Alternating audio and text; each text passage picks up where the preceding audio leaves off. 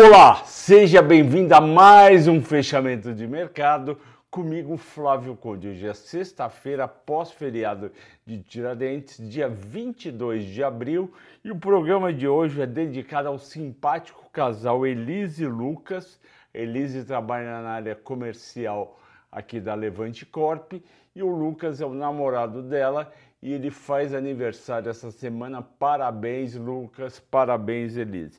Vamos ao Ibovespa. Ele abriu em queda de 1,3%, foi piorando ao longo do dia junto com o Nasdaq.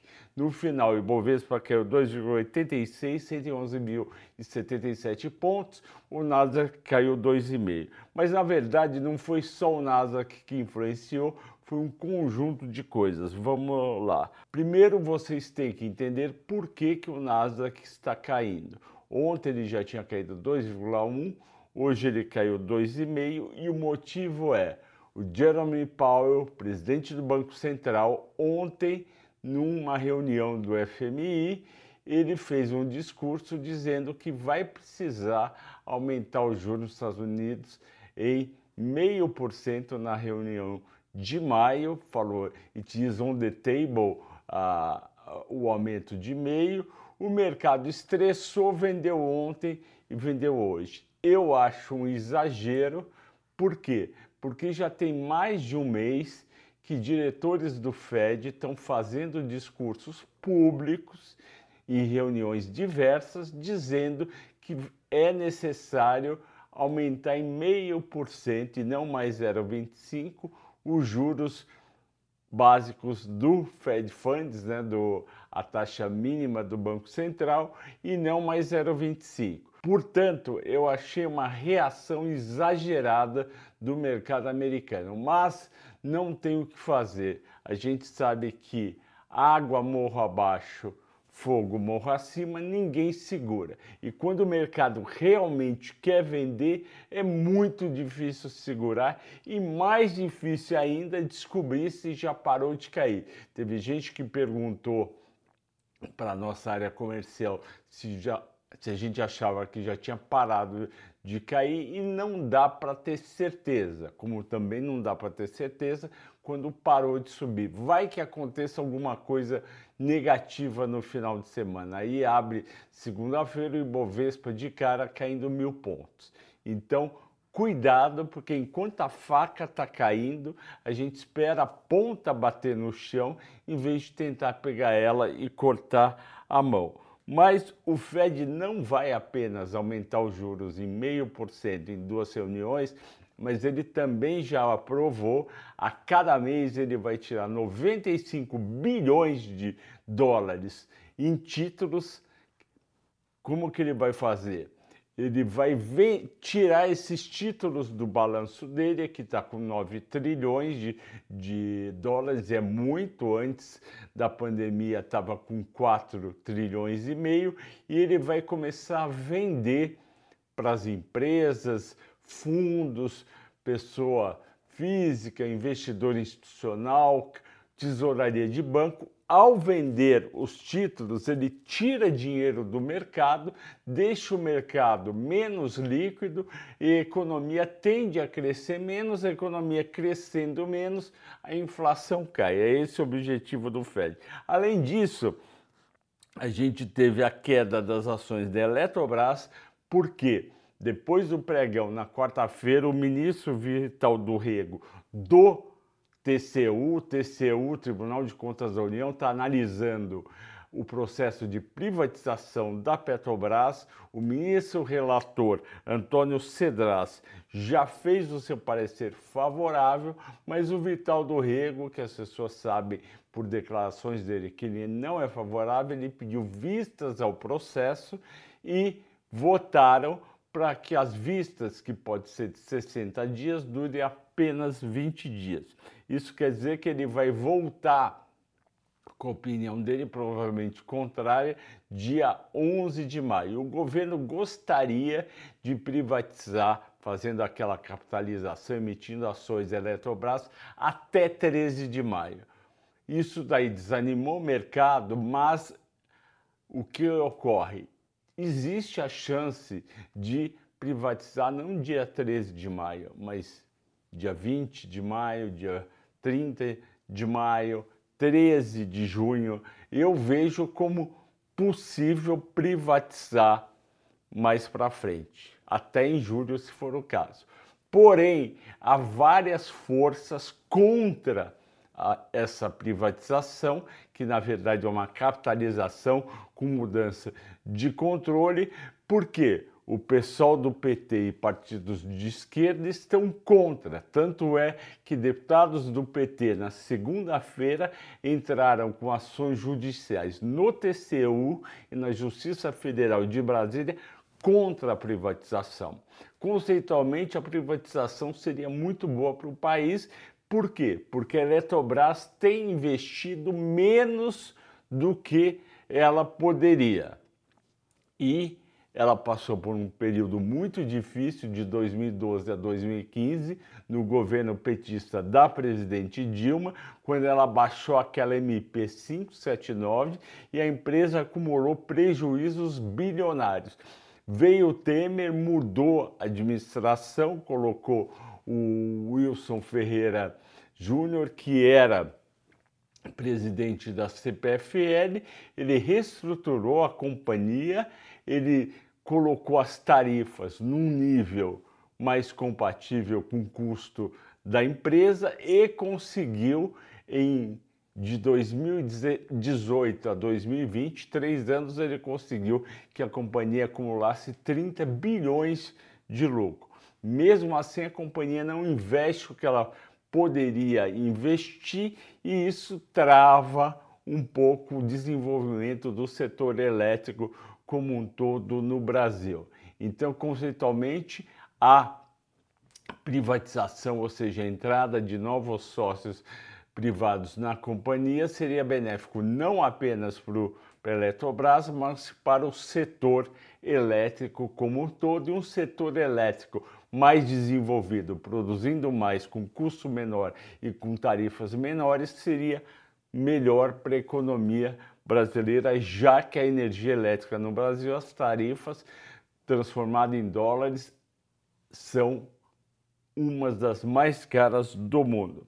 A Vale caiu 5,8, fechou R$ 80,45, porque não apenas o minério de ferro caiu mais um dia, caiu 2,4%, mas também autoridades chinesas pediram para que as siderúrgicas diminuíssem, reduzissem sua produção, porque elas são muito poluentes e elas reduzindo a produção, elas ajudariam o país a diminuir a poluição.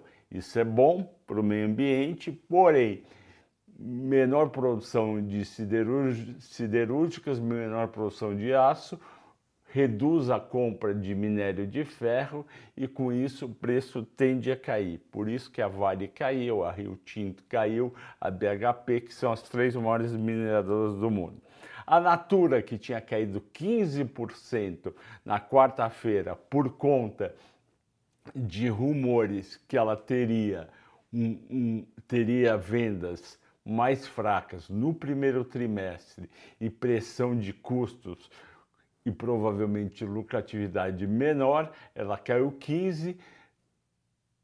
Ela divulgou ontem à noite um fato relevante, contando o que ela tinha conversado com os analistas na quarta-feira, um grupo de analistas de, de, grandes corretoras, e com isso as pessoas leram, viram que que o resultado da empresa no primeiro trimestre não deve ser muito bom e venderam mais ainda, caiu 3,3%, então em dois dias caiu perto de 19% as ações da Natura.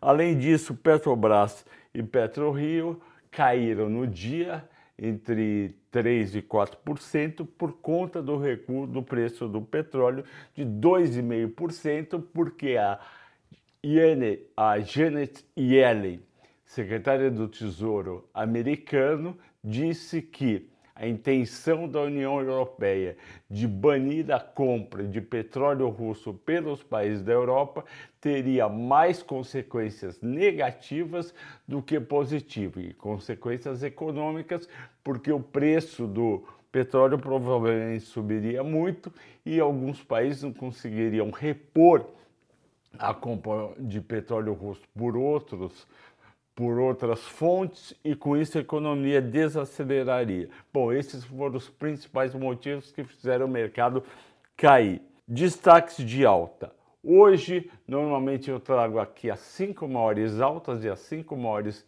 baixas. Hoje só teve três ações no índice subindo. Copel subiu 1,6%, o papel não estava indo bem, o pessoal aproveitou para comprar hoje. Raia do Brasil subiu 0,22, que é praticamente nada, porque é uma ação defensiva. Ninguém para de comprar remédio, shampoo, pasta de dente, etc. Ambev também mais defensiva, subiu 0,14. Destaques de baixa. CSN menos 7,6 vale menos 5,8 a R$ 80,45 por conta do que eu já falei do minério e da menor produção de, de aço na China. Local Web 6,2 de queda. A Local Web é uma empresa que sempre que nada que cai, ela cai junto aqui, não tem jeito.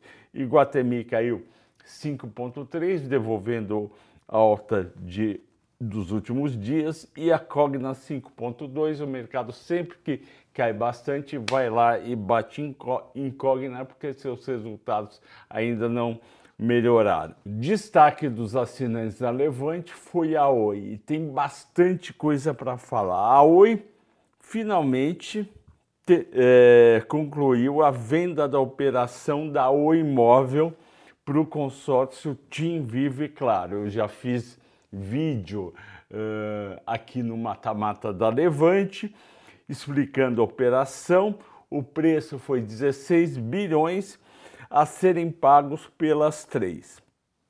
Os compradores já pagaram 14 bilhões e meio e tem mais um tanto para pagar daqui a 120 dias. A operação é muito positiva para a Oi. A Oi já vinha em dificuldade financeira há muitos tempo. Ela fez em 2015 ou 2016 aquela recuperação judicial de 60 e poucos bilhões de reais, transformou mais da metade da dívida em capital próprio, em ações, e ela conseguiu finalmente este ano levantar e terminar com essa recuperação judicial.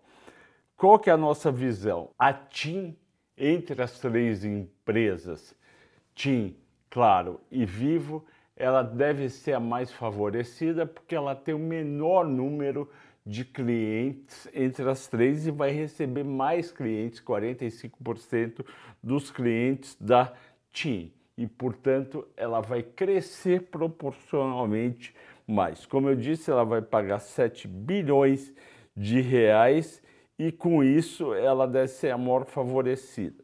Já a Vivo vai desembolsar 5,4 bilhões de reais e o impacto nela é um pouco menor porque ela é a maior operadora do Brasil. Em seguida vem a Claro que vai pagar 3 bilhões e meio, em torno de 3 bilhões e meio.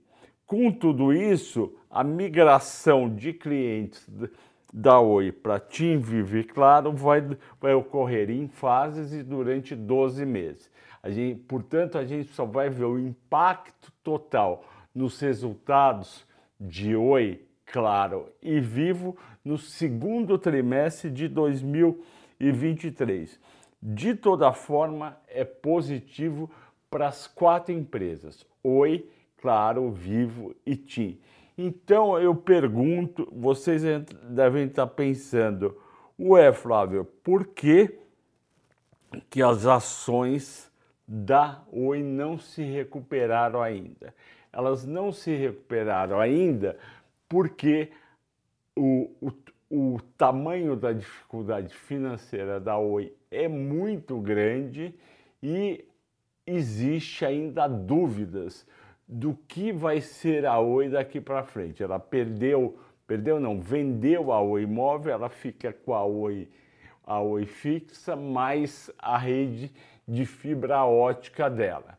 Então a gente vai ter ainda que ver como vai ser isso e, portanto, como o mercado não está tão otimista no curto prazo com a bolsa, ele não precificou nas ações da Oi esse ganho. Também não precificou ainda o ganho na TIM, que é um ganho muito menos arriscado, porque a TIM tem uma dívida baixa e vai receber muitos clientes da Oi Móvel. Pessoal, era isso que eu tinha para falar. Eu agradeço a todos pela audiência e pela paciência durante toda a semana e hoje, sexta-feira, entre um feriado e o fim de semana. Bom descanso a todos e até segunda nesse levante horário.